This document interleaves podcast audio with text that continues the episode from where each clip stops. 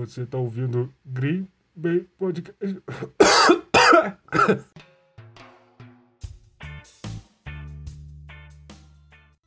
Fala aí, galera. Vocês estão assistindo mais um episódio do Green Brain. Aqui quem fala é o Eric. E nunca aceite maconha de um estranho, a não ser que a maconha seja muito gostosa. Ou o estranho. Que moleque escroto.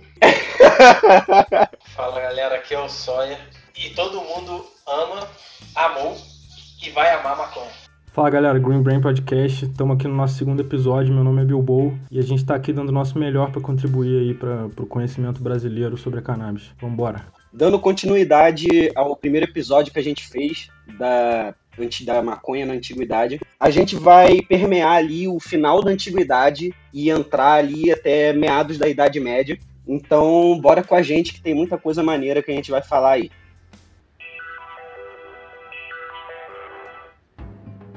Então, gente, se tratando de dados históricos e referências à maconha, eu tenho certeza que alguém que ouviu o primeiro podcast pode ter dado falta da grandíssima Roma, cara. Por mais que os romanos é, não plantassem a, a planta da cannabis, né? Eles não tinham grandes plantações ou tinham algum tipo de lei ou costume de plantar a própria erva e tal.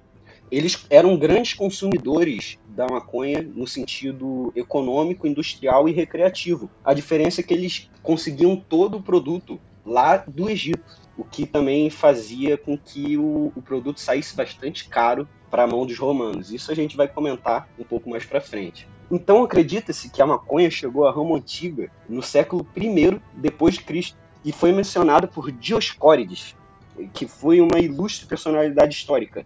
Que, cara, o maluco foi pica, mano. Além de físico e botânico, ele é autor da enciclopédia de fármacos, é, chamada de Matéria Médica, que foi simplesmente a maior referência de informação sobre drogas medicinais, mano, por mais de 1500 anos. Para ser mais específico, do século I até o século XVIII. Então não é qualquer pessoa que, que constatou né, a, a maconha lá na Roma Antiga. Ele estava familiar, familiarizado com a maconha e relatou que o uso excessivo tendia a sabotar a vida sexual do usuário, a ponto de recomendar o uso da droga para reduzir o desejo sexual em indivíduos. Isso foi escrito, é, no caso, esse trecho foi escrito numa matéria não muito recente, o que mostra uma coisa que a gente vem falando desde o começo, desde o primeiro podcast, que é justamente o quanto que se descobre a cannabis nos dias de hoje. Cada dia mais a gente vai reunindo mais informações sobre ela e isso é gigante. Isso é um negócio que nós aqui do Green Brain Podcast queremos trazer para vocês porque a gente se sente realmente é, feliz, se sente empolgado com, com o tanto de descobertas que fazem, né? Então, além do Dioscórides é, ter essa, essa passagem no livro dele, De Matéria Médica, é, falando sobre o, o, uso excessivo da maconha prejudicar a vida sexual do usuário, chega a ser até estranho, né? Porque com certeza eu não sou o único a apreciar ter uma relação sexual chapado. É, então é meio contraintuitivo, né, a gente nos dias de hoje pensar que um cara lá atrás estava falando que se você fumar muito, você vai ter baixo desempenho sexual. E até tá especificando que ele receitava isso em algumas situações específicas onde os desejos das pessoas eram inadequados. Que a pessoa usasse pra cacete, que aí diminuía o, des o desejo sexual da pessoa. É, num lugar onde o libido seria mal visto, seria bom você usar muita cannabis, né, na, na perspectiva dele. Não, então, eu queria, se me permitir também, só deixar, cara, frisar um bagulho assim muito louco, que é como que esse matéria médica do Pedânios Discordes, o, o negócio foi usado como referência principal na, na, tipo, no que considerava, no que era considerado tipo top da medicina da época durante 1500 anos, cara. 1500 anos, cara. Foi tipo o livro mais importante de medicina. E a maconha estava sendo era reconhecida tanto o uso psicoativo dela como para tratamento paliativo de diversas doenças. E assim, a gente vê que conforme a, a, a gente viu no, no, no, episódio passado, a gente chega agora e a gente consegue ver que conforme a, a humanidade vai evoluindo, a maconha, o conhecimento da maconha também estava evoluindo. Claro que foi interrompido nos últimos cento e poucos anos, né? Mas a maconha tava lá evoluindo junto com a gente, cara. Com certeza. Se tem uma coisa que a gente deixou claro no primeiro podcast foi isso, que a, a evolução da maconha está diretamente ligada com a evolução do ser humano. Se tratando ainda do Pedânio Dioscórides, por que, que vocês estão falando aí então? Porra, ele nem falou um negócio bom da maconha, falou que se usar muito, você pode ter vida sexual é, prejudicada. Beleza, mano, ele falou isso de fato, mas no entanto, na dosagem certa, ele também considerava bastante eficaz para tratamento de dores articulares, para as inflamações e dores de ouvido, e utilizava-se da raiz. E outra coisa que foi muito interessante descobrir, no primeiro podcast eu fiquei surpreso de descobrir que usavam a raiz. Nesse eu fiquei surpreso de descobrir que eles usavam a raiz fervida. Eles faziam um chazinho? Eu imagino que sim. Eu imagino que, que deveria ser na forma de chá, eu não consegui achar muito mais informações sobre a metodologia, mas o que se sabe por certeza é que eles utilizavam-se da raiz fervida para tratar gota e artrite. Porra, a gente tem que testar isso, cara. Eu vou fazer isso um dia com certeza. Se eu morrer, você já sabe. Tomara que não, mano. Provavelmente não, cara. É basicamente tu. É basicamente tu comer a raiz, tá ligado? Aham. Uhum. Então, cara, o mais bolado disso tudo é que esse uso das raízes, sejam fervidas ou não, provavelmente é um conhecimento perdido, porque foi muito difícil encontrar informações sobre isso. A metodologia certinha de que provavelmente um, um botânico da época teria para fazer, confeccionar esse medicamento, eu acho que a gente nem sabe hoje em dia. É, não era o método científico tradicional, né? Isso sem dúvida. Por mais que a gente chegasse e tentasse usar as raízes da, da, da, nossa planta de cannabis do armário que a gente teve. Mas poderia, a gente poderia descobrir o que, que eles viram lá anedoticamente que dava certo, né? Tipo, hoje em dia a gente poderia analisar e ver o que, que tem mesmo e por que, que dá certo. Só que não tem interesse para isso, né? Você vê, vê, mesmo no mundo canábico, você não tem interesse nenhum pela raiz. Eu nunca vi ninguém falando isso. É, cara, mas com certeza a raiz também tem canabinoide. É, provavelmente não, provavelmente não. Mas talvez, talvez, eu não sei, eu não sei. Isso é uma coisa a se pesquisar. É porque, por exemplo, as folhas e a maior parte dos galhos não tem, né? Grande parte da história relaciona nego usando a raiz para alguma coisa. O pessoal sempre usava a raiz é, pra alguma isso coisa. é interessante. A gente está vendo agora que em algum momento da história da humanidade a gente viu algum efeito ali. E eu duvido muito que seja um negócio de sorte eu acredito que, que tenham testado e visto que, porra, isso aqui funciona. É, claro, claro. Se eu esfregar a raiz aqui, se eu fazer um chá com ela. Se eu... É, e, ne, e, nessa época você não, você não, não confiava. Hoje em dia a gente confia muito menos no testemunho de uma pessoa, né? Só que na época era praticamente tudo que você tinha, não, não se tinha um, um respeito generalizado a algo que fosse análogo ao método científico. Porque o método científico em si nem existia, né? Então, tipo, você tinha que confiar quando você vê cinco, seis mães falando, ah não, me, me aliviou quando eu fiz isso, isso e aquilo. Você tem que confiar naquilo. Isso é evidenciado no que a gente falou no primeiro podcast sobre as diferentes regiões que adotaram diferentes usos e atribuíram diferentes propriedades medicinais para a mesma planta, que era a cannabis. Olha só que, que bizarro, mano. As tribos germânicas, que eram chamadas pelos romanos de bárbaros, eles apreenderam semente de maconha. Ou seja, eles nem estavam procurando ou nem ganharam de presente por comércio com árabes, porque era um costume dos árabes fornecer é, sementes de maconha, de cannabis e rachixe, de cortesia nas negociações. nice. Imagina um mundo em que tu vai lá, tu vai no mercadinho, vai no mercadinho, tu compra assim os negócios, aí o cara fala pra tu, pô, tu quer um troco em rachixe? Exato, que mais devia ser maneiraço. Caralho, cara. Mas no caso, no caso, né, no, nesse aspecto que eu tô falando do, das negociações árabes com rachixe sendo cortesia, não é nesse não é nesse estilo de você ir no mercado. O que eles faziam é que a rota da seda foi a rota comercial mais, usa, mais usada no mundo antigo. E a rota da seda era que basicamente juntava a Europa com a Ásia, tá ligado? Era o caminho que os caras faziam, era a rota comercial mais usada no mundo durante a antiguidade. E lá passavam muitos árabes e esses árabes estavam sempre vendendo, vendendo especiarias e buscando especiarias. É, e quando se fala rota da seda, você tem que considerar também, isso tem até naquele artigo do MIT, tá, tá frisado essa parte como a rota da seda poderia dependendo da, da perspectiva histórica, ser chamada de rota do cânhamo. Você não tem uma diferença tão grande, a seda não foi tão mais comercializada que o cânhamo. Isso é tão ligado, cara. Quando, quando eu estudei sobre, sobre essa parada da rota da seda e, e a ligação dela com o cânhamo, foi, foi mind-blowing pra caralho, cara.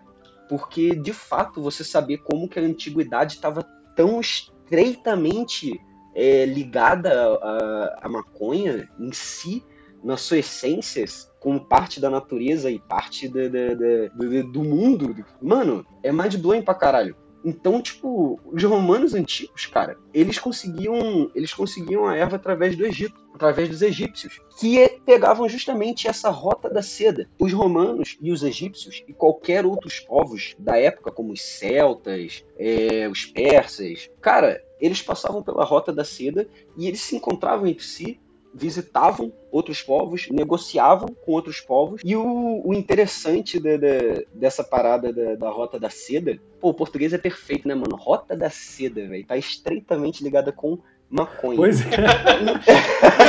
é verdade, eu nem tinha parado de pensar nisso, cara, é verdade. Eu tinha que fazer essa, essa pequena observação, tá ligado?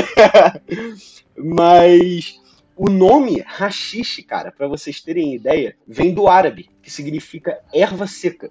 E ficou conhecido assim quando o Hassan bin Sabab, que foi o líder de uma seita chita da Pérsia no século XI, ele reuniu seguidores numa fortaleza para matar soldados das cruzadas, mano. E antes de, de, de soldados entrarem em ação, eles fumavam rachixe, velho. Caralho, mas, mas então o rachixe pra eles poderia ser a folha seca em si, a, a flor seca em si, né? Poderia nem ser esse rachixe que a gente vê que é hoje, pode ser outro rachixe completamente. Mano, mas o mais, o mais bizarro dessa, dessa história é que os homens de Hassan, esse cara aí do árabe, ele era conhecido como o velho da montanha. Esses homens, eles eram chamados de Ashishin, alguém sob influência do hashish. E daí que derivou a palavra assassin, Caralho! Que foda, cara, que foda. Mas isso também é uma merda se você parar pra pensar que. Então eles. A maconha, de certa forma, o efeito psicoativo da maconha era uma, uma ajuda para eles se sentirem menos mal, ou então ficarem mais agressivos em relação a matar alguém. Quem já viu Platum? Você já viu Platum? É, vejam, é bem bom, cara, é muito bom mesmo. É um filme com o Charlie Sheen sobre sobre a guerra, né, do Vietnã. E lá eles fumam maconha pra caramba, enquanto eles estão esperando, né, porque a maior parte dos dias é só esperar. Mas, mas pra gente é engraçado, é difícil você pensar nisso, né, no usar a maconha pra, pra fazer uma coisa que vai ameaçar a sua vida, porque eu uso maconha, fico no meu quarto e eu já começo a pensar sobre a fragilidade humana, cara. Imagina num campo de batalha, tá ligado? Mas isso é porque você tá deitado no teu quarto pensando sobre a existência humana meu instinto de sobrevivência não tá ativo, né? É, exatamente. Você e a sua intenção é de ficar ali. Mas em muitos casos que a gente vê pela história aí, que a cannabis não tem um efeito específico nas pessoas.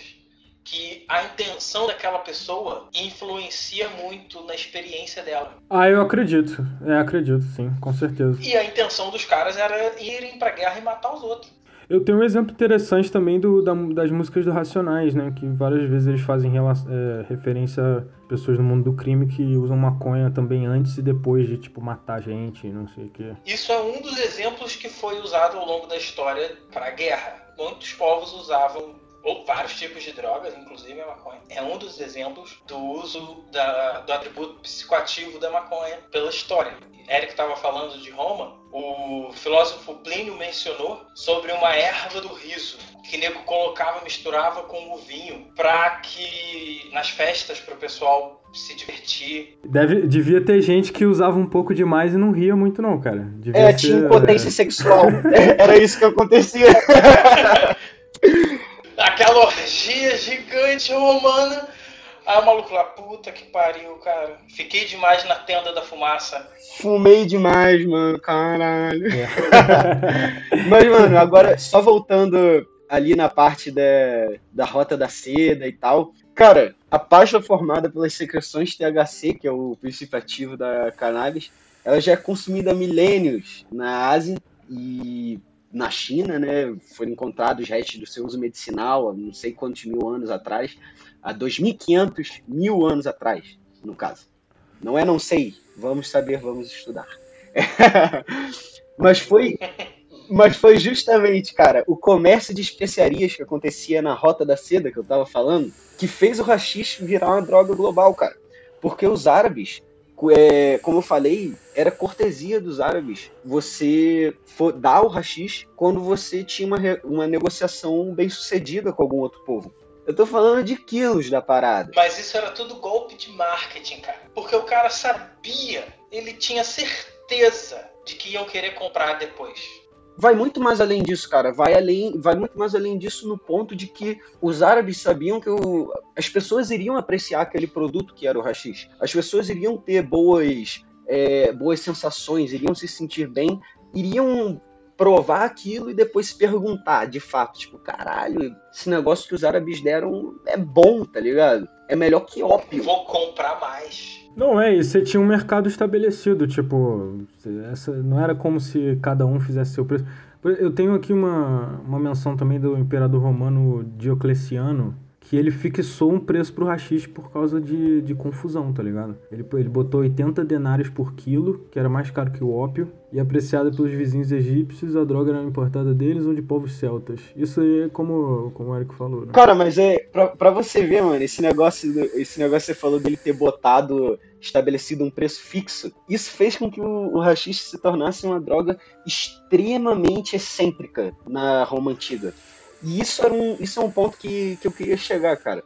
Porque o ópio, ele também era muito utilizado na Roma Antiga. Só era, deu uma zoada ali na, naquela orgia romana. Meu irmão, os caras usavam justamente rachixe e ópio na, na orgia romana, leque. E, mano, o fato do, do, do rachixe ter tido um preço fixo acima do ópio fez com que o consumir rachixe fosse quase como se você fosse muito rico mesmo. Você tinha que ser um cara foda para ter rachixe, tá ligado?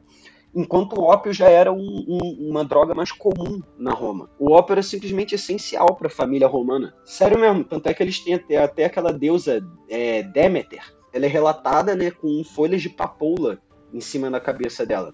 Mas você tinha toda uma educação e uma regulação médica, clínica ali de quanto você tinha que dar para cada pessoa e não sei o quê. E era até muito mais controlado do que qualquer droga na atualidade. Então, tipo, porque o problema do ópio, né, assim como aconteceu na China, é que as pessoas realmente ficam letárgicas. Viciadonas.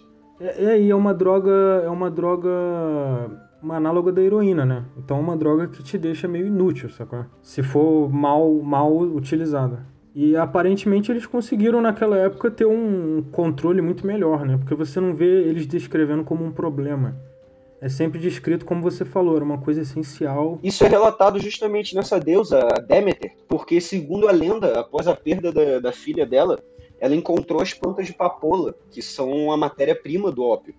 E ela consumiu essas folhas de papoula e com certeza ficou drogadaça. E isso fez amenizar a dor da perda dela. Mas, cara, assim, foda-se, velho no fundo, foda-se o ópio, tá ligado? No fundo, foda-se o ópio. Eu só tô falando, a gente, a gente só tá falando do ópio, cara, para provar que o Congo, a nossa plantinha de cannabis, é superior e continua sendo, tá ligado? O haxixe era, era simplesmente uma droga muito mais requisitada pelas altas classes romanas, tá ligado? E indispensável para vários, inclusive, justamente por conta das puturgias que eles faziam. Cara rico em Roma, ele vai deixar faltar rachixe na orgia dele? Claro que não, porra. Ele vai ficar mal falado na alta sociedade romana? É, porra, é tipo tu fazendo reunião na casa aí dos teus amigos e tu não conseguir bancar o combo de Polac com um energético, tá ligado? Você não vai deixar isso acontecer, tá ligado?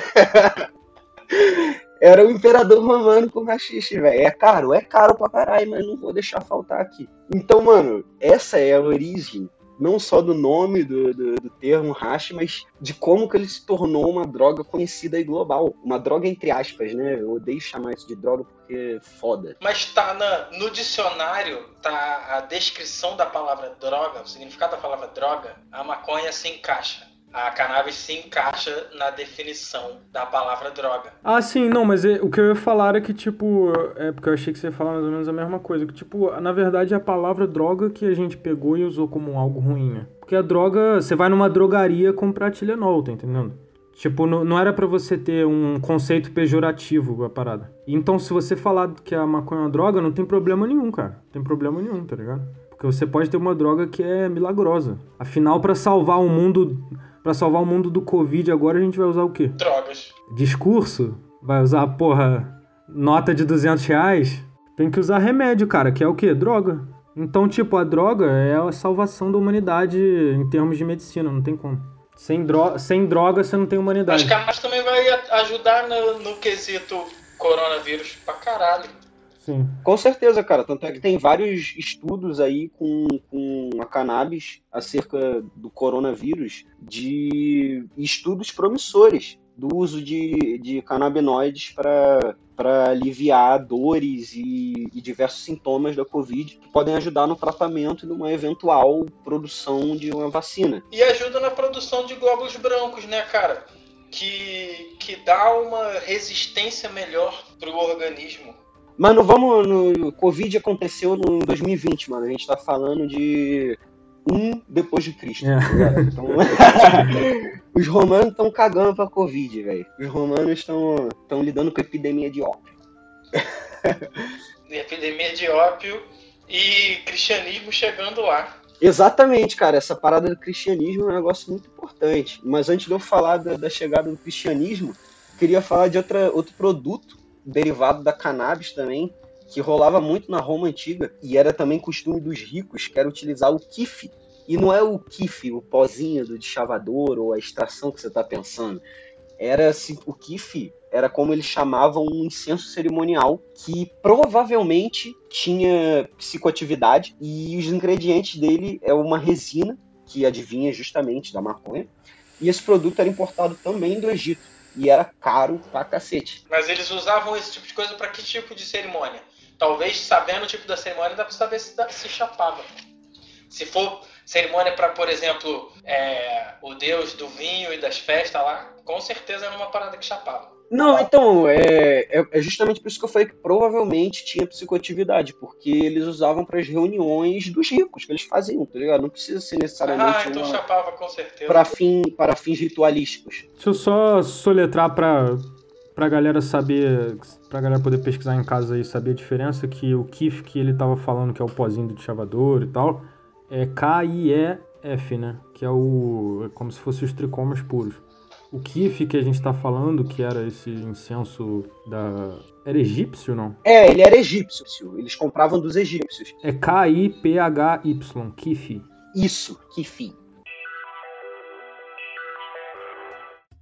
E o que o Sawyer falou da chegada do cristianismo foi muito importante também, porque foi isso que decretou o desaparecimento por completo de todas as drogas que não sejam cristãs, no caso, pagãs. Cristianismo, a Igreja Católica, para ser mais exato, ela foi um, um dos primeiros grupos a caçar a cannabis. Não acredito que tenha sido o primeiro, mas foi um dos primeiros, o que acabou com ela na, na área do, pela Europa por bastante tempo. Desapareceram, cara. O, o, cristianismo fez desaparecer as grandes extensões de cannabis que eram cultivadas pelos celtas e pelos citas e pelos outros povos, como a gente citou nesse no podcast passado, e bem como as famosas e que eu até esqueci de citar, cara, que é um negócio bem interessante dos romanos, que eles tinham o costume de se reunirem em salas fechadas e fazerem uma fogueira com plantas de cannabis. A verdadeira sauna, cara. A sauna moderna. Pois é, a sauna exatamente. moderna é Nutella pra caralho. Você tá achando que você tá abalando aí, fumando um no seu carrinho com a janela fechada, o romano tá rindo da tua cara, tá ligado? Porra, aquele, aquele palitinho lá não dá merda nenhuma, não, cara. O bagulho é botar uma árvore inteira. O romano nobre tinha um, um quarto na mansão dele só para fazer sauna. Pra tu ver, cara, os caras estavam muito à frente, viu, velho? Se pau, eu nunca vou chapar como o Romano chapava nessas saunas, velho.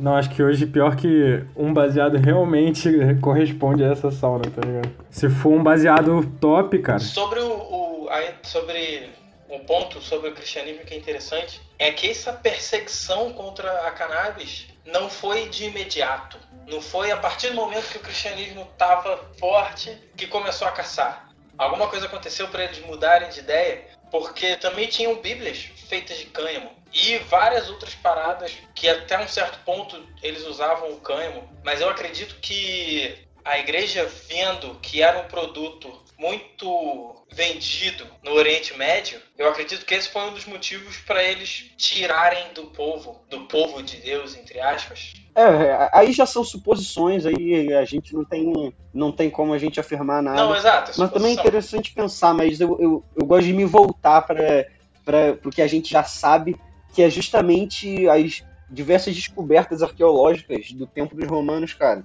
Que vocês sabiam que tinha uma tumba romana. Eles descobriram uma tumba romana do século IV depois de Cristo, velho. De uma menina de 14 anos que morreu ao dar à luz. E ela foi encontrada lá na década de 1990, é, nos anos 90, na cidade de Beit Shemesh, que é próxima a Jerusalém. E, cara, uma substância achada na área abdominal do esqueleto eles acreditavam que essa substância fosse um incenso.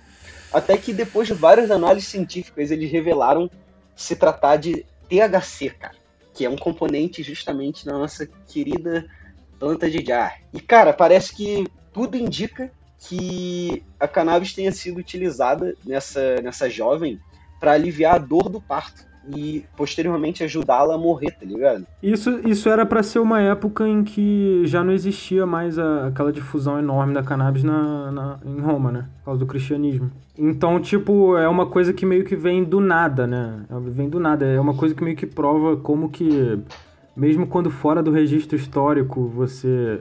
Quer dizer, no registro histórico você vê que tem uma época onde não teve muita atividade da cannabis, não sei o quê. Você vai descobrindo, às vezes, até por, por descobertas arqueológicas igual essa, que não é bem assim, né, cara? Ela, ela nunca, realmente não desapareceu nunca, né? Na história da humanidade sempre teve alguém chapado de maconha. Consecutivamente, nunca teve dois segundos em que alguém não estava chapado. Eu acho que o mais interessante acerca dessa descoberta, mais do que terem descoberto, né, que acharam THC e que utilizaram-se do THC para aliviar a dor do parto e tal, é justamente eles já terem esse conhecimento terapêutico da cannabis, de que provavelmente a psicoatividade, os canabinoides, né, o, o, CBD, o THC, o CBN, CBG, com certeza não sabiam que existiam esses canabinoides, mas de uma coisa eles sabiam, cara, aquela plantinha poderia aliviar ela nesse processo de parto e numa posterior morte poderia fazer que a passagem dela fosse mais tranquila. Então eu realmente fico surpreso com, com esse tipo de conhecimento da galera na época, porque, cara, é, era um conhecimento que um pobre camponês poderia ter sobre uma planta que talvez pudesse salvar a vida da esposa dele ou da filha dele que está passando por uma dificuldade. Eu acho até isso, esse momento, esse detalhe histórico que você contou corrobora muito com isso, né? Tipo,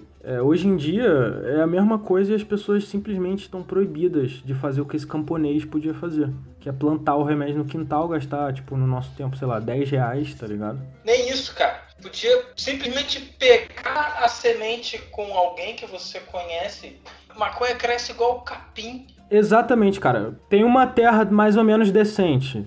Muito, muito tempo de pega luz o dia inteiro. Já era, cara. Você tem uma árvore sem fazer nada. E ninguém pode patentear isso. Exatamente, exatamente. Isso que você falou é muito é, importante mesmo. E é uma coisa que ninguém pode patentear. Não tem como nenhuma indústria criar esse de remédio. É um remédio que tá pronto. Isso que é uma coisa da, da maconha que é mais especial, né? Que é um remédio que vem da natureza pronto, cara. Secou, tá pronto. Tu pode comer a flor que vai ter algum efeito. É, por mais que talvez não seja psicoativo, porque você precisa descarboxilizar, né? Isso é já um outro assunto. Mas você vai ter alguns, alguns efeitos medicinais que a gente sabe que, por exemplo, se você pegar a folha e as flores e galho cru e bater num liquidificador e tomar, é tipo um suco verde muito, muito benéfico, cara. Continuando, entre aspas, a linha do tempo da cannabis com a humanidade, agora chega na África, que infelizmente tem bem pouca informação sobre tanto sobre a cannabis quanto outros outro tipo de história sobre tribos e no geral sobre a África e por isso foi um pouco difícil a gente achar. O Eric, no caso, ele achou, encontrou um livro, As Raízes Africanas da Cannabis. Em inglês, The African Roots of Marijuana. E nesse livro ele explica um ponto muito interessante que as pessoas sempre usam a cannabis relacionada com o povo africano de uma maneira pejorativa, até às vezes inventando fatos. Um fato que muita gente usa em muitos lugares, vários livros usam isso, vários posts na internet usa fala desse fato de que o povo africano levou a cannabis que foi principalmente quem levou a cannabis para as Américas. O que não está correto, porque se eles levavam escravos para as Américas, por que, que eles deixariam os escravos levar alguma coisa com eles? Acredito que talvez levasse escondido semente ou flor ou uma muda para plantar de alguma maneira. Alguns levavam provavelmente porque fazia parte da cultura, mas a, o principal meio de transporte da cannabis para as Américas foram, foi mesmo pela colonização. É, em 1550 tem um registro histórico dos escravos angolanos, especificamente, que traziam, tipo, todo mundo sabia, lá na África todo mundo sabia, que eles traziam para o Brasil e eles traziam nos navios negreiros mesmo, a partir da segunda metade do século XVI. E eles trouxeram, tipo, sementes, é, várias outras sementes, inclusive de cannabis. E eles podiam cultivar a planta entre as fileiras de cana-de-açúcar, tá ligado? Isso, tipo, tá... Isso é um registro histórico confiável, tá ligado? E fumá-la e fumá nas entre-safras, né? Que eram entre as safras, quando não tinha safra de... de enquanto, tipo, o, o, a cana-de-açúcar tava alta, eles plantavam, né? Pô, cara, isso é realmente muito interessante mesmo, porque quando a gente fala de África, é, é uma parte triste não só da história da ganja, é uma parte triste da nossa história contemporânea, né, como ser humano e tal. E, não, e eu digo contemporânea, né, a gente não está abordando a contemporaneidade, mas é um negócio que se estendeu até a contemporaneidade. Como o Sawyer falou, os europeus visualizavam a maconha de, de uma forma totalmente pejorativa. Eles queriam distinguir os hábitos africanos do, dos europeus, por mais que fosse a mesma planta. Então eles tinham denominações pejorativas, como, sei lá, é, planta do Congo, é, veneno da Angola, coisas que diferenciassem, né, nomes que se diferenciassem da cannabis sativa que eles tinham lá na Europa e, ou, e que era matéria-prima do tão apreciado rachixe, é, que era consumido sobretudo em Roma, né? Como a gente falou. Então, quando a gente fala de África, cara, é uma parte triste da história da ganja da humanidade. A gente não tem tantas informações, a gente não tem muitas informações sobre registros canábicos antigos na África. É, é engraçado que essa nossa dificuldade, essa nossa dificuldade pontual de pesquisa sobre a África, sobre um assunto pontual, né, no caso do cannabis, meio que ilustrou pra gente também como é que, como é, que é difícil de achar informações históricas gerais, né, sobre a África é meio que o país mais ignorado no contexto eh, das ligações entre nações, né? Tipo, tipo como que uma ligação, como que um país interferiu na história de outro país, e não sei que a África geralmente não é posta nessa dinâmica. Dos poucos registros históricos que tiveram na África, eles foram, muitos deles foram simplesmente ignorados é, por essa história tradicional que a gente estuda, que é a história na perspectiva eurocêntrica dos europeus colonizadores. É, e todos sabemos que esses europeus e colonizadores não tinham muito interesse em entender a cultura africana no geral, ou a linguagem bantu dos africanos. Então, segundo a narrativa do Dr. Chris Duval, que é o autor do livro citado pelo Sawyer, que são as raízes africanas da maconha, é, do inglês The African Roots of Marijuana, eu vou fazer uma citação do Dr. Chris Duval.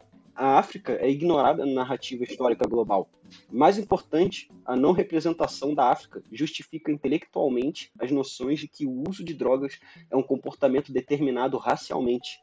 A narrativa coletiva, sendo restrita por, por evidências do passado africano da planta, permite estereótipos raciais antinegros sobre o uso de drogas e de cannabis, nos Estados Unidos, um, resultado desses estereótipos é a repressão às drogas tendenciosamente. Então isso acaba justificando justamente o, a visão pejorativa dos europeus acerca da cultura africana e, sobretudo, do consumo de cannabis na África, chamando de tabaco angolano, fumo africano, é, e tentando distanciar essas práticas das deles, como se não fosse a mesma planta. E era uma ambiguidade intencional. Então, apesar de toda essa escassez desses registros, a gente ainda conseguiu fazer alguns progressos, como saber que na África a maconha era chamada de diamba ou liamba, yamba, tem derivações Era chamado de. Era chamado de Pita do Pango também, que eu adorei esse nome, cara. Pipa do Pango, velho. pra tu ver, cara, que maneiro, não sabia dessa também. E esses nomes de amba, eles inclusive apareceram escritos aqui no Brasil, lá em 1839. É, mas agora, como que isso aconteceu, é um papo que a gente vai ter lá no futuro, que a gente vai fazer um podcastzinho aí sobre a história da nossa querida cannabis aqui no Brasil. E eu acho que vai ser o mais bem produzido, cara. Vai ser. Eu realmente estou animado para fazer esse aí da história do Brasil. Mas isso aí é no futuro. Não, é esse é o que a gente vai. Esse é o que mais importa pra gente, pros nossos ouvintes, né? Então, para quem tá acompanhando a gente, pode ter certeza que esse vai ser especial, né, cara? Esse vai ser. Vai ter um, um trabalho bem mais é, cuidadoso. Mas nem tudo é desgraça na história canábica da África, meus amigos. Foi na África que a cultura do uso da cannabis ganhou o traço que a gente aprecia até hoje, que é a forma de uso mais popular da planta, que é a forma fumável, galera. Foi na África que floresceu a cultura de se fumar a erva e, sobretudo, também a cultura de você é, carbonizá-la, não necessariamente na, na forma de enrolar, mas na forma de carbonização. Porque até então, o costume da época, como a gente falou na, na antiguidade da China, que as pessoas comiam e tal. Tem aquele, cita, tem aquele citação do, do Heródoto também, né? Que ele fala sobre a maconha pelos, sendo usada pelos citas após um funeral, e ele fala, ele descreve eles colocando pedras quentes, né? Em, na, em brasa num, num pote e jogando as, as árvores de cânhamo em cima. Então era vapor, na verdade, ela não carbonizava, né? Então geralmente era ingestão, era vapor, era até mais saudável, né? A gente não pode falar que isso é uma é um mérito da África, né? A gente deve deixar isso bem claro, né? Porque fumar dá câncer, galera. é, com certeza. Mas é um mérito no, no, sentido de que as pessoas que apreciam a carbonização e o ato de se fumar o, o, um enrolado de ervas ou tabaco, seja o que for, veio da África, né? A, a cultura do uso do, do, da carbonização da erva veio de lá. E isso é gigante. A gente tem vários exemplos da, da, de como a cultura do, do, da cannabis antigamente era sobretudo comestível, né? Os edibles como por exemplo o bang, que era a bebida dos indianos, que a gente comentou, que é a mistura de cannabis e leite, é, os vinhos com resina, lá da, da, de Galiano, em Roma. Então, na África se desenvolveu, se espalhou esse hábito de você fumar a planta. A cultura de comestíveis, então, se desenvolveu para uma cultura de fumo. As pessoas foram descobrindo que a tecnologia, né, entre aspas, de fumar a planta transforma aquela ação lenta e contínua dos edibles, do, dos comestíveis, em um agente farmacológico de ação rápida e de fácil dosagem. Ou seja, você transformou um efeito do, do, que as pessoas, os indianos, tinham com o bang, que era um efeito lento e gradual e, sobretudo, demorado da cannabis, para um negócio que você vai sentir em 15 a 20 minutos o seu ápice e começa a fazer efeito em 5, 10. Foi uma mudança drástica no, no, no mundo canábico, porque essa cultura do fumo acabou se espalhando na, na, nas diferentes regiões da África e posteriormente para o mundo inteiro. E eu tenho uma, um negócio muito interessante sobre. Um negócio interessante é ótimo, né? E eu tenho um fato muito interessante sobre o, o ato de se fumar. O ato de se, de se enrolar um, um, tabaco ou uma erva e se fumar. Não, não se tem como certeza, mas surgiu ali entre os séculos 12 e 13, e era costume das, do, das pessoas pegarem as pontas de, de, de tabaco na rua e enrolarem. Caralho, velho. Fumando cigarro de ponta, de ponta do meio da rua, de binga da rua, caralho. Ai, caralho, que nojo, moleque! Ao decorrer da história foi proposto várias medidas antitabagistas drásticas. E uma delas, cara, na moral, olha a medida desse brother, mano. Ele era o tirano, o nome dele é Murad IV. E o, o, o apelido dele era O Cruel. Porra, mano, o cara era cruel mesmo, que se liga o que ele fez. Né? Lá no Império Otomano, na primeira metade do século 17, ele percorria a capital, né, a Constantinopla, disfarçado de fumante em crise de abstinência, implorando por um pouco de fumo. Porque porque na época e o, o rei tinha proibido, né? O rei, no caso, ele, o tirano, tinha proibido o, o fumo. E aí ele, ele percorria Constantinopla disfarçado de fumante, com crise de, de abstinência, implorando pra galera um pouco de, de, de tabaco. E quando alguém atendia o pedido dele, mano, ele pessoalmente decapitava a pessoa. Cacete, cara. Estima-se que esse maluco tem assassinado cerca de 25 mil Que? fumantes. Esse daí, esse daí, tá ligado aquele programa que o chefe se disfarça e vai ver como que o funcionário age na empresa? Esse é, o, esse é a versão ultimate desse programa, tá ligado? Exato. Mano, estima-se que esse maluco, o Murad 4, quarto, tem assassinado cerca de 25 mil fumantes em apenas 14 anos. Mas qual era a motivação do cara, velho? Ele, a gente sabe, tem alguma. A gente sabe que ele com certeza odiava cheiro de tabaco. mano. Odiava fumante. Na né? moral, É, velho. É. Agora, o, o porquê dessa raiva dele toda, eu não sei. Mas eu lembro, isso eu não anotei aqui. Eu, eu- isso eu não anotei, mas eu lembro que teve um maluco que falou também que ele proibiu o fumo e a galera que, que fumasse teria que pagar com, com dinheiro ou com a carne. E aí, porque ele julgava o, o ato de fumar um negócio é, nojento, é, impopular, é, pecado, tá ligado? Várias paradas dessas assim. Então, mano, teve diversas medidas antitabagistas no mundo. Várias vezes na história, nego proibia o pessoal de fumar qualquer coisa, inclusive a maconha, porque fazia o pessoal trabalhar menos. Sim, cara, isso aí tem uma comprovação histórica mesmo, mano, que é justamente quando Napoleão dominou o Egito e ele proibiu o rachixe no Egito porque as tropas ficavam muito lesadas, tá ligado? Muito lerdas. A galera lá, ele chegou lá e falou, mano, caralho, vocês estão tudo doidão, mano, vocês não tem como fazer porra nenhuma. Eu queria fazer uma pequena correção, que eu falei que o, o hábito de fumar teve origem no século XIII, foi no século XVI, pequena correção, em 1520. Esse registro que, que, que eu comentei não foi necessariamente o de 1520. O de 1520 foi um registro no México, mas esse registro de você enrolar o, o tabaco é, o, é esse registro. Já existiam tabacos que, que, a, que a galera consumia, inclusive acharam, acharam aqui na América do, do Sul, né, um, lá no século X, aliás, lá no século X é ótimo, é datado do século X, um charuto, se eu não me engano era maia ou asteca, mas eu acho que é asteca, é um dos dois. Mas era um charuto é, enrolado, né, com, com uma folha, possivelmente de tabaco lá, e, e fechado com barbante. E era um, um charuto de, de tabaco mesmo. Eles já tinham essa tecnologia de você apertar o negócio, sacou? De você enrolar. Se você pensar, é uma tecnologia mesmo, né? Uma tecnologia, tipo, feita pra você ter, ter prazeres e morrer depois, mas, mas é Porra, tecnologia. E na parada do Napoleão lá, interessante pra caramba é que mesmo com essa lei, mesmo que se te pegassem fumando maconha, você ia morrer, nego ainda assim continuava fumando. Não impedia ninguém de fumar porra nenhuma.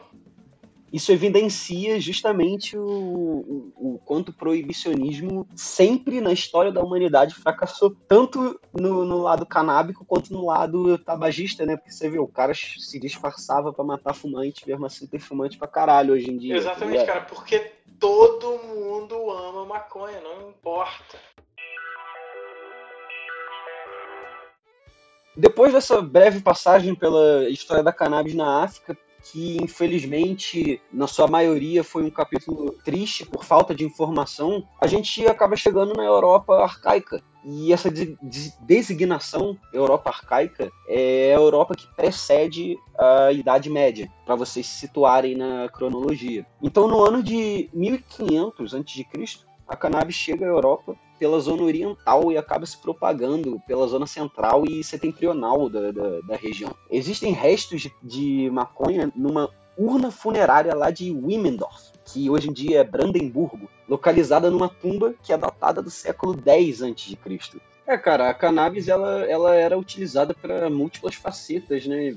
E uma entre tantas era de produzir papel, que os primeiros manuscritos né, que se conservam são os textos budistas de séculos segundo e terceiro. E eles são conservados justamente lá no British Museum, que é o museu britânico. O estudo do, de um pesquisador né, chamado Werner, Werner, odeio falar nome gringo, mano. Esse estudo desse maluco demonstra que o papel é uma mistura de crosta e de velhos retalhos, principalmente de cânhamo. E como a gente falou nos primeiros, eh, no primeiro podcast, né, os chineses também fabricavam papel a partir do cânhamo. E depois disso, lógico que os chineses, que os chineses não foram os únicos. Os, franços, os francos, né, os franceses na época, os vikings, os germanos, eles também elaboraram papéis lá nos anos 600 depois de Cristo. O primeiro depoimento se refere à população nome dos escitas, que se localizavam lá nas estepes siberianas. Olha só onde os caras estavam. É tipo dos arredores da fucking Sibéria. E isso foi entre séculos 5 e 3 a.C. E novamente a figura histórica ilustre, né, desse desse podcast, que é o Heródoto, tanto que a gente citou esse cara, eu acho que provavelmente esse cara devia fumar um de alguma forma, tá ligado? Todo mundo fumava uma.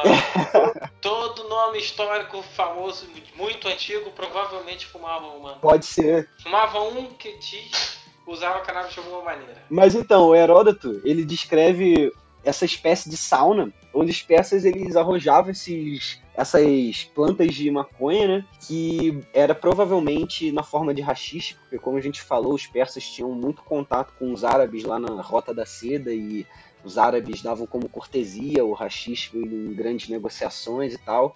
Então foi se espalhando. E eles botavam sobre essas pedras esquentadas, que nem Bilbo falou lá. E eles acabavam ficando. É, pegando esse efeito psicoativo da cannabis. E não, com certeza, cara, eles usavam isso para fins festivos também, além dos religiosos. Porque de religiosos a gente já tem várias provas. Agora, de festivos, a gente tem suposições e alguns indícios. É porque queimou tudo. É, como, é porque queimou tudo. ou queimou ou foi digerido.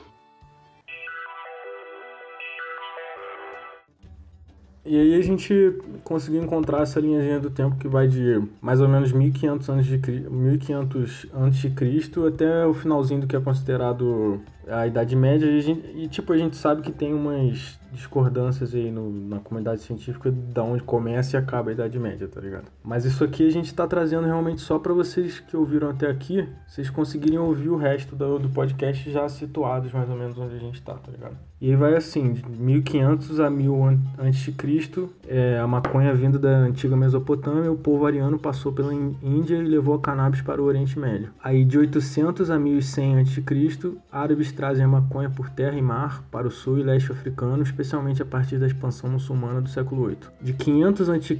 a 1000, do Oriente Médio para a Europa, povos da Ásia Central, como os citas, que a gente já tinha citado, ironicamente, levam, levam a cannabis para a Europa, que é mais ou menos onde a gente começa a história do que a gente estava falando, né?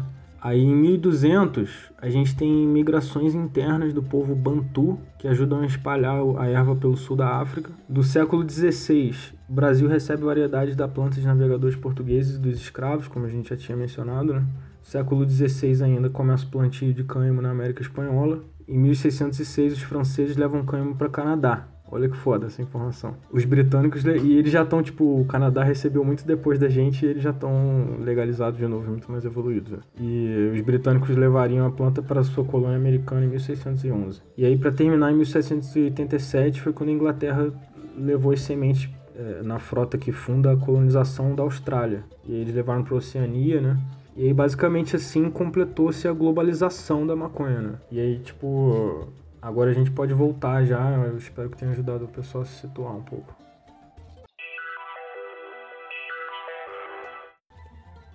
A gente vai falar agora da Idade Média, vai explorar um pouco mais a fundo do daquele tema que a gente se referiu anteriormente sobre o cristianismo ter freado essa, esse desenvolvimento, esse alastramento da cannabis, já que ela foi proibida e amaldiçoada né, durante a Idade Média. E depois dessa época também nunca mais foi vista como igual. Passou a ser vista a partir da Idade Média e isso até a contemporaneidade foi vista como uma planta maligna. Esse estigma, muita, muita gente acha que veio da proibição lá de 1930, 40 lá nos Estados Unidos, e toda a demonização acerca da erva. Só que ela já vinha por ser associada com drogas pagãs, né? O cristianismo que. É, mas depois, depois isso eventualmente foi, foi se desfazendo também, né, cara? Sim, só que essa foi a semente do preconceito contra a maconha, digamos. Porque a gente acha que é mais recente, só que a raiz disso é nesse início da Não, Idade mas teve coisa até antes disso, tá ligado? Teve imperador chinês antes disso que também proibiu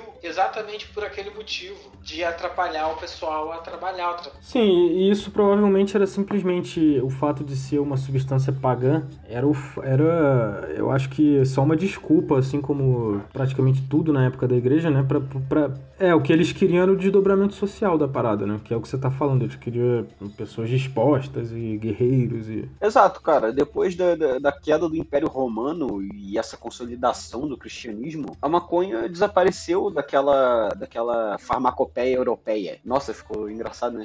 Mas é... é porque eu, não, eu realmente não sei se é assim que se pronuncia farmacopeia. Pode ser farma, farmacopeia, sei lá, mano. Farmacópia, sei lá. É farmacopeia, assim. A maconha acabou desaparecendo dessa farmacopeia. Mas mesmo assim, os próprios cruzados, né, adeptos do cristianismo, é, continuavam utilizando a cannabis né, para tratar a loucura, a histeria. E olha só que interessante, velho. A hidrofobia. Leque, medo de água. Perdoe este Homo sapiens totalmente entorpecido pela graça de Jah. A informação correta para vocês, ouvintes do Green Brain, é que hidrofobia é o vírus da raiva humana. Aperte mais um e continue acompanhando o podcast. Um grande abraço. É o medo de água mesmo? Interessante é que hidrofobia é um dos primeiros sintomas do vírus da raiva no ser humano. Ah, sim, mas aí acho que a hidrofobia é diferente, né? Será que a hidrofobia que eles estão falando no sentido igual a raiva mesmo, que você não consegue botar pra dentro? Mas poderia ser, ser também o medo, tipo, de entrar num rio, num mar, né? Não deixou, não deixou claro, pelo menos a- na, na- na fonte que eu vi, não deixou claro que tipo de hidrofobia é. Simplesmente citou a hidrofobia. Mas além da hidrofobia, também os cruzados utilizavam para tratar, pra tratar o tétano e o cólera, que eram doenças comuns na época. Então é só que negócio interessante, cara. Por mais que o cristianismo né, e a Inquisição impusesse medidas drásticas contra pessoas que utilizavam ou possuíam cannabis, as pessoas ainda reconheciam o potencial daquela planta e, mesmo sujeita a essas condições extremas, continuavam é, a produzir esse medicamento ou a plantar e carregar consigo. Então é um negócio muito interessante. Outro momento da história em que aconteceu isso, como de exemplo do Napoleão. Isso é o reflexo de toda medida proibicionista, com o que quer que seja. Isso é um exemplo claro, por exemplo, da lei seca. O que, que os caras achavam lá nos Estados Unidos? Vou proibir a cachaça, não vai ter mais ninguém bebendo. Os caras estão malucos, velho. E, e isso é uma medida que, mano, é, é comprovada historicamente, velho. O negócio não funciona em nenhuma ocasião. É tipo congelamento de preço, que a gente também citou aqui no, no- nesse podcast canábico, tá ligado? que coisa engraçada, né? São, são medidas que, tipo, porra, a gente vê hoje em dia, tá ligado? Um político aí chega, tenta congelar preço e plau, dá em mercado negro e inflação e falta de produto, tá ligado? Então, tipo, mano, uai, é um negócio que a gente acaba abordando no, no- no- no tema canábico, né? Chega a ser engraçado, como esse tipo de medida é provada historicamente que dá errado, mas as pessoas tentam aplicar isso hoje em dia não só na cannabis. Engraçado que o pessoal que usava a cannabis, o que normalmente era o pessoal mais velho, que tinha um conhecimento maior sobre a natureza e o que as plantas faziam e tal, era taxado como bruxo. Aí que nasceu aquele contexto de nego que das bruxas, das velhas que iam pro meio do mato viver escondida para fazer magia dela. Ela não ia pro meio do mato para viver escondida, ela ia pro meio do mato porque o nego tava caçando ela, ela tinha que se esconder. E ela só fazia chá com planta. É isso, é um negócio bem interessante mesmo, né? Toda a caça, a caça às bruxas, né? No meio disso tudo, teve é, as mulheres, né, as bruxas, entre aspas, que foram queimadas pelo uso de plantas proibidas e dentre elas estava cannabis, né, evidenciando como a repressão era bizarra. Vocês, estão- vocês falaram da Joana Dark já? Ainda não, se quiser falar aí, Não, fala aí. É porque ela, ela é um grande exemplo disso, que foi queimada, né? Por ter utilizado várias ervas e a gente sabe por registros históricos que ela ouvia vozes e não sei o que, que incluindo essas ervas ela tinha cannabis no meio, né? E eu acho que isso demonstra muito o medo da humanidade também, principalmente da cultura cristã, porque você vê que isso foi muito mais rígido depois que teve uma dominação cristã, né? É, de como que essa cultura do medo do, da expansão da consciência, tá ligado? Tipo, que se o povo tiver com a consciência é, aberta a ideias novas e potencialmente subversivas, É perigoso. isso pode. É, isso é perigoso pro poder do, do monopólio cristão, no caso. Eu acho que isso é o que acontece hoje também. Apesar da gente estar numa sociedade muito mais racional e tal, esses conceitos cristãos mais básicos, eles continuaram, cara. E é por isso que uma senhora muitas vezes não sabe explicar o porquê que ela odeia tanto a maconha, mas ela odeia. E a gente vê isso no Brasil, vê no mundo todo hoje em dia, né? E a, a fonte disso tudo é isso aí, né? Eu acho que isso que a gente vendo esses momentos da história, a gente começa a entender muito melhor o que, que tá acontecendo agora. não só essa parada da Joana Dark, né, ter sido, ter sido simbolicamente queimada por ter feito uso de diversas ervas, incluindo a cannabis, né? Em 1484, o Papa Inocêncio, Inocêncio VIII separou os curandeiros que utilizavam cannabis e declarou que o cânhamo era um sacramento ímpio e pertencente ao segundo e terceiro tipo de missa satânica.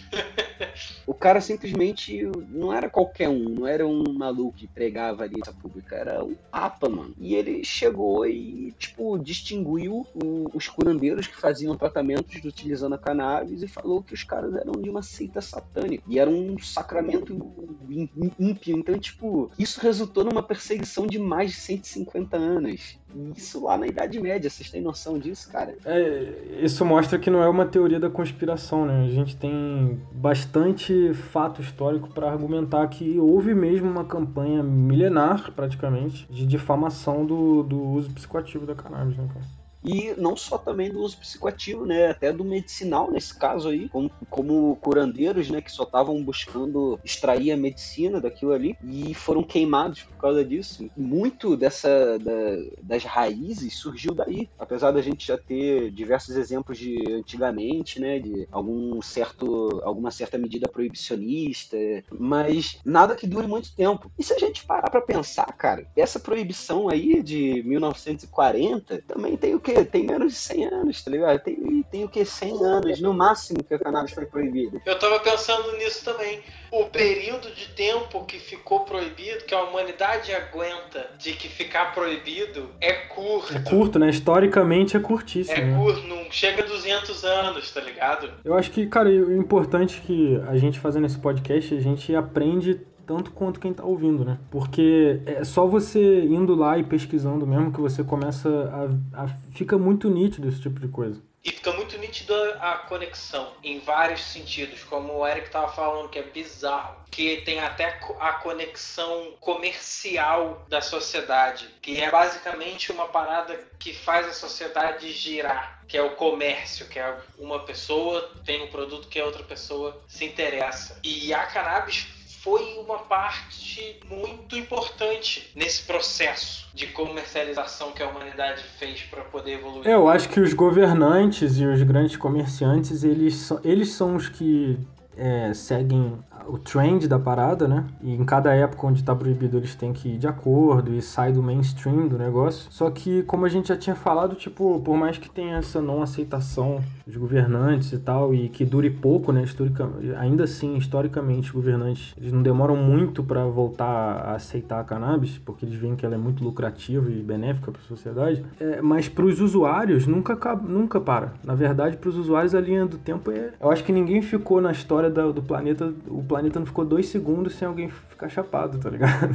Tipo, é incrível isso, cara. É incrível isso. Ela sobreviveu qualquer tipo de, de, de campanha e ten- tentativa de, de, de suprimir, de supressão, sabe? Tipo, Até hoje, tá ligado? Tem lugar até hoje que que mata os outros se tiver com maconha. E ainda assim tem gente que fuma. É, tipo, é, o, o, humano, o ser humano, ele se, ele se cola, né, nas paradas, tipo assim, como por exemplo o cachorro. Tipo, uma, uma hora, quando a gente assimila uma coisa importante pra gente, a gente cola nela e você vê que durante a história, depois que a gente teve contato, a gente nunca mais larga. E a maconha é uma delas. E a gente muda elas, né? Elas mudam a gente e a gente muda elas. Pois é, cara. E esse berço, né, de, de, desse estigma, desse preconceito moderno, né, que a gente tem com a cannabis, nasceu aí nessa proibição cristã, né, em cima da, da planta. Nos tratados do século XVI, estavam todas as fórmulas mágicas, né, das temidas bruxas, é, e na maioria das receitas dos médicos famosos. Então, não foi só as bruxas que se fuderam nessa história, sacou? Não foram, não, não foram só aquela pequena parcela da população que, que, que sofreu as consequências desse tipo de, de proibicionismo pesado e repressivo em cima. Tanto é que nós, 500 anos depois, ainda presenciamos esse tipo de, de ainda sentimos né, esse tipo de consequência, porque esse tipo de pensamento foi o que deu origem, né, o que justifica o proibicionismo que a gente vive hoje em dia. Querendo ou não, tem influência, as raízes estão presentes ali. Então, a cannabis ela era uma, ela era uma substância muito utilizada por botânicos, por herbalistas, naturalistas. Porra, cara, os barcos conduzidos por Colombo chegaram aqui na América, lá em 1492, eles levavam 80 toneladas de cânhamo. E isso fora as redes, cordas, velas que eram feitas de cânhamo. É, exatamente, porque essa perseguição eventualmente acabou. O pessoal parou de, de perseguir a cannabis, voltaram a utilizar o potencial comercial e de matéria-prima deles. É, exatamente, cara. Eu, eu realmente, tipo, na faculdade, eu, eu realmente estudei bastante as grandes navegações e como um entusiasta canábico, assim, eu fico pensando, elas não teriam acontecido se não fosse a cannabis. Nenhuma fibra mais é, rentável e resistente do que o cânhamo naquela época. Se não existisse o uso do cânhamo, se não existisse a cannabis, se não existisse toda essa cultura acerca disso, em volta disso, e não, não propagassem o uso, o, bom uso disso, não teria tido as grandes navegações. Talvez o mundo não seria como é, como a gente conhece hoje. Ah, mas as grandes navegações foram imperialistas. Tá bom, mano, mas a história é o que é, tá ligado? E se a gente tá aqui, se você tá ouvindo esse podcast agora, se a gente está fazendo esse podcast agora, é porque a gente está a gente tá vivendo as, as consequências do que aconteceu no passado. É, e a questão não é se o imperialismo é bom ou não, a questão é a gente entender como que a, a, a cannabis, é, a discussão aqui é como ela se insere na história independente do que aconteceu, né, cara? Então, tipo, a gente também está tentando trazer uma visão imparcial, principalmente da história, né? A gente não pode ser parcial na história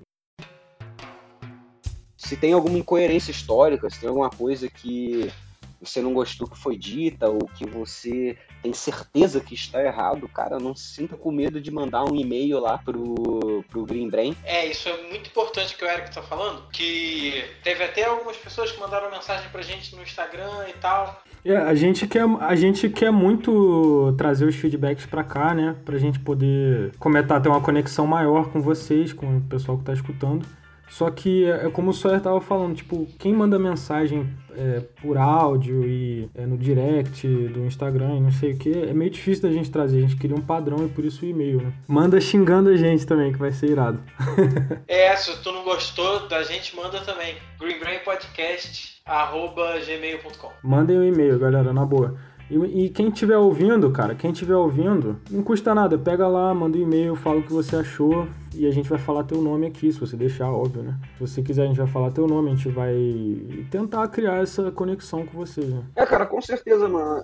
Até porque a comunidade canábica no Brasil, cara, a gente vamos trocar um, uma ideia mais cabeça aqui, que a, a, galera tem que entender que a comunidade canábica no Brasil, o negócio tá na floração. A gente tá reunindo canabinoides su suficientes para virarmos uma, uma flor gostosa e sabe saborosa, cheia de terpenos. Nós somos como uma família. A gente se ajuda, a gente tem que passar uh, o conhecimento, a gente tem que passar o, o feedback, a gente tem que a gente se ajuda de, de, uma maneira direta e indireta. Às vezes, o conhecimento que eu estou falando aqui você tá ouvindo e vai passar para o seu amigo. E esse conhecimento vai fazer toda a diferença na vida dele, vai despertar um negócio nele. E essa é a intenção, né, cara? Então, é, é importante que, que a cena canábica entenda que nesse momento não, não há competição, não tem nem espaço para competição. Tem a única coisa que tem espaço é, é, a cooperação, cara. A única coisa que tem espaço é a gente chegar e se ajudar e reconhecer que a comunidade está crescendo e a gente tem que contribuir para isso de alguma forma. E a gente quer que o Green Brand, de certa forma, seja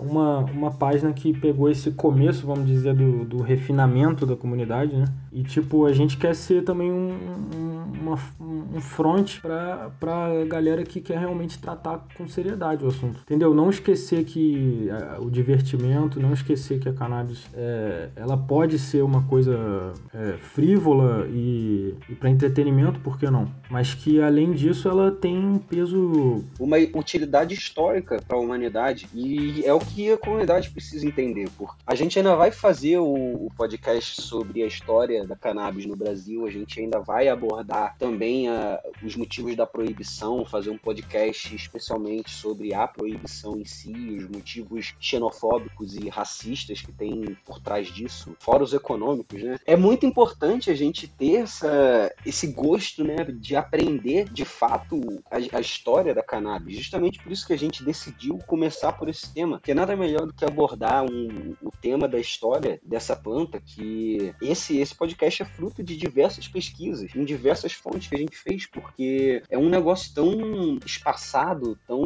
difícil de você encontrar informações maneiras e fatos maneiros, e sobretudo de passar isso de uma forma maneira e dinâmica para vocês, que, que, porra, mano, dá gosto de fazer, sacou? E a gente não está isento de, de crítica. Então a gente realmente aprecia muito que vocês mandem um feedback pelo e-mail, é, sugestão de temas, ou se você é um especialista da área, seja um estudante ou formado em história, ou agrônomo, botânico, seja o que for, e que quiser contribuir para isso, né, com alguma informação, manda lá o feedback, a sua correção, a sua adição ao podcast, que, porra, a gente vai fazer um bom proveito do caralho disso. A gente vai, a gente vai te citar no próximo podcast, a gente vai discorrer acerca do, do que você disse. E é perfeito o que você falou. Qualquer pessoa que tenha ouvido a gente falar de algum assunto e acha que pode consertar, corrigir ou adicionar alguma coisa, por favor, cara, não tenha medo. A gente quer muito isso mesmo, a gente como a gente falou, a gente quer contribuir para a comunidade e para isso a gente é obrigado a fazer isso, né? A gente precisa de informação, cara. Informação no meio canábico, é, a partir dos últimos anos só que tem se tornado um negócio é, ligeiramente abrangente, assim. Cinco, seis anos atrás, você ter um você ter uma informação sobre low stress training, que é a técnica de amarras em plantas de cannabis, se achar isso na internet era um negócio bizarro. Você tinha que ir lá no fórum da gringa e achar um vídeo postado lá por um usuário, não sei o que. E hoje em dia você consegue achar esse conhecimento postado por pessoas aqui do Brasil. Você consegue é, um engajamento, né, um contato com a comunidade canábica que vem crescendo. O usuário, né, tem que ter essa noção do que, que ele está participando participando, do que, que ele está consumindo, da história que tem por trás disso, e que até o lazer dele ali de domingo, churrascão com a família, que ele fuma um antes de, de ir lá com a família. Porra, cara, até isso você tá estabelecendo uma conexão histórica com o mundo, com o lugar que você vive, com, com a planta que você acabou de consumir. E isso são coisas bem legais de você se refletir, de você observar e parar para pensar na grandeza disso tudo. Parar para pensar o quão injusto é isso e talvez até se indignar um pouco mais com a situação que a gente vive hoje em dia. Eu acho que tudo que a gente usa tem uma história, né? Mas quando você é você que usa a cannabis e você dá importância para ela na sua vida. Se você é brasileiro, cara, é, fica difícil. A gente, a gente tá num momento que todo mundo que dá uma importância e que e a cannabis está presente na vida precisa dar importância a essa história, essa, essa esse aprofundamento no assunto que a gente está tentando trazer. Porque assim você tem argumentos para qualquer pessoa que venha falar alguma coisa que não está muito que não tá muito certa, que não está correta. É, e você fica com muito mais bagagem até mesmo para um dia numa situação complicada, cara, porque é ilegal no Brasil, né? Então, assim, eu não tô falando para vocês ficarem falando pra caralho na dura que vai dar merda, tá? Não façam isso. É, nunca façam isso. Mas, tipo, até, sei lá, cara, com seus pais, sua família, com seus amigos, é, a gente precisa ajudar a, a espalhar conhecimento com qualidade e diminuir a ignorância desse assunto. Exato, mesmo que a pessoa não use, mesmo que a pessoa não goste. É, não, não importa, a pessoa só precisa ouvir, cara. Só precisa ouvir, porque Porque ela vai entender que não é aquele. Não é aquele problema todo que normalmente as pessoas acham que é. Não é um big deal. E sem esse processo a gente nunca vai conseguir legitimidade da, da, da cannabis, cara. Então você que dá importância à cannabis, pensa nisso, sabe? Pensa nessa importância é, que a gente precisa dar pro contexto histórico e todo o contexto mundial envolvendo essa coisa que você acha importante na sua vida. E você tentar espalhar isso e diminuir a ignorância para um dia a gente poder fumar um baseado sem qualquer medo e sem qualquer paranoia de alguém achar que você está fazendo algo de errado, tá entendendo? Porque no Brasil tem muito isso também, né? Eu tenho muitos amigos que foram fumar a primeira vez e a bad trip é muito influenciada pela proibição, sacou?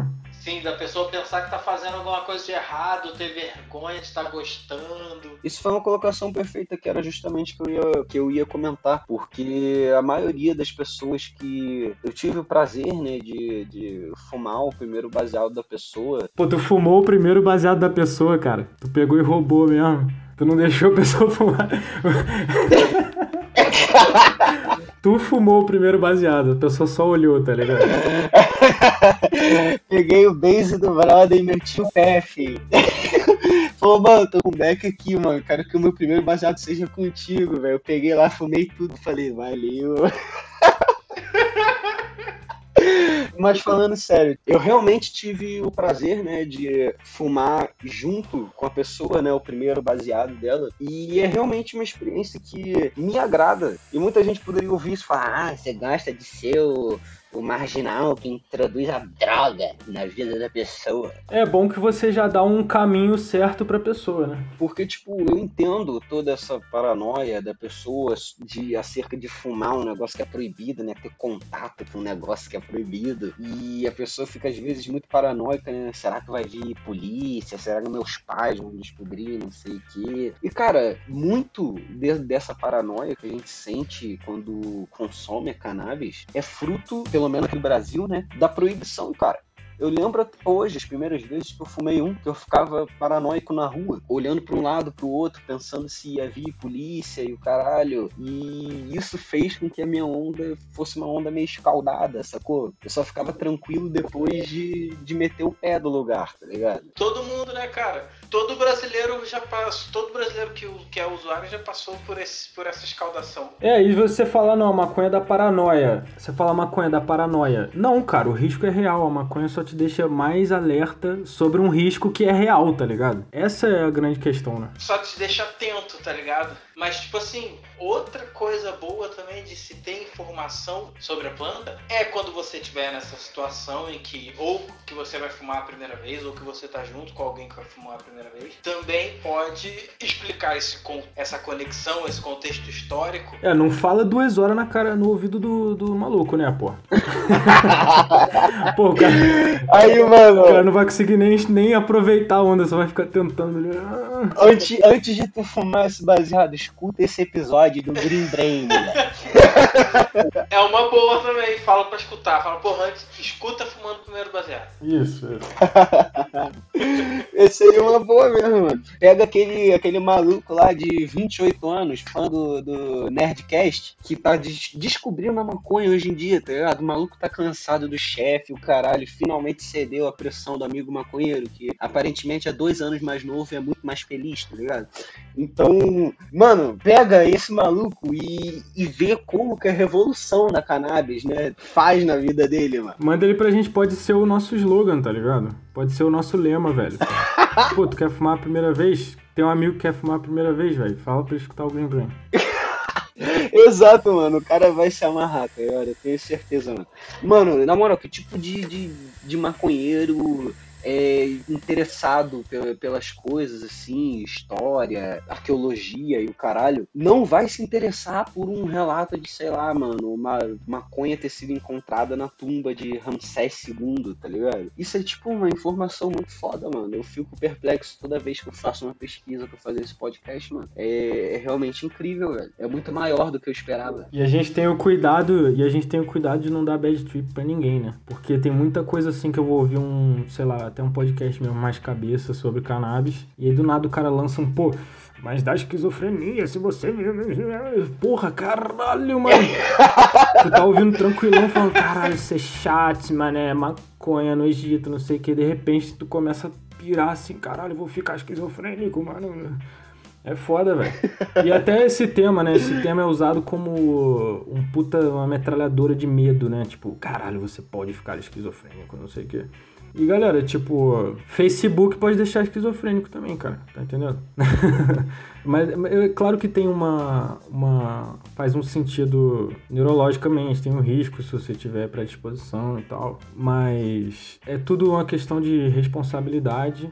Mas te falar um negócio, cara. Isso é ficar chapado e tal, beleza. Mas também pode ter algum canabinoide lá dentro que ajuda com esquizofrenia, caralho. Pode ter, é. O THC com certeza, se você tiver, se você for pra ser, você vai fumar e você vai ter um surto, entendeu? E não vai ser legal, cara. Claro que tem pessoas que não devem usar, mas poderia ser até usado. Tem médicos que falam sobre ser usado como um marcador. Você já bota uma mini, uma microdose pra uma pessoa jovem e se ela tiver um, um mini surto, você consegue ter aquilo num ambiente controlado e saber que ele tem aquele. Mas também, tipo assim, não usar. Não usar de forma recreativa. Não chapar, tá ligado? É, não, exatamente. Mas, tipo assim, mas pode ter outras, outros benefícios Pode, também. também acho. É, não, não duvido nada, cara. Não duvido nada. Ela, ela trata tantas coisas, né, que eu não duvido nada. Até como o CBD, o CBD eu não duvido que tenha uma, uma... Porque ele é antipsicótico, isso a gente sabe, né? O CBD. Uhum. Então ele pode ter um efeito muito benéfico no tratamento de esquizofrenia. Eu não sei, né? Eu não posso falar com segurança, mas eu acredito que sim. Mas então, acho que é isso. Vê se todo mundo que tá ouvindo, obrigado por ouvir até o final. Sigam o Instagram. Isso é muito importante se você gosta do que a gente tá fazendo e tal. Compartilha com todo mundo que você conhece. Ouve várias vezes se você gostou. Se você não gostou, ouve de novo que talvez você goste. É, essa é boa. Essa é marketing 101. Se não gostar, tu vira pro teu amigo e fala, olha que podcast merda. E fala pra ele escutar, tá ligado? É, exatamente, faça isso. Fala, porra, ouve aí, ouve essa merda. Ouve essa bosta, olha esse, esses imbecil falando aí. Isso, é. Mostra pra todos os seus amigos pra eles xingarem. Se a gente foi muito anacrônico, tu chega pro teu amigo, mestre história e fala, olha esses boçal aí, viado. É, pô. Mas eu quero deixar claro, tudo que a gente quer é um historiador pica mandar um e-mail falando, vocês são os boçais, vocês erraram isso, isso e aquilo. Porra, eu vou gozar, cara. Eu vou gozar de felicidade. Não, mano, eu quero um historiador pico falando, pô, mano, admi- admiro o trabalho de vocês. Porra, eu gozo até pelo olho, velho. Vou gozar pelo nariz. Não, mano, na moral, seria realmente maneiro se alguém aí é muito entendido do, do- de alguma área e tal, que a gente tenha tocado né, nesse podcast, tivesse alguma coisa a acrescentar, manda lá o feedback. E fechou, galera.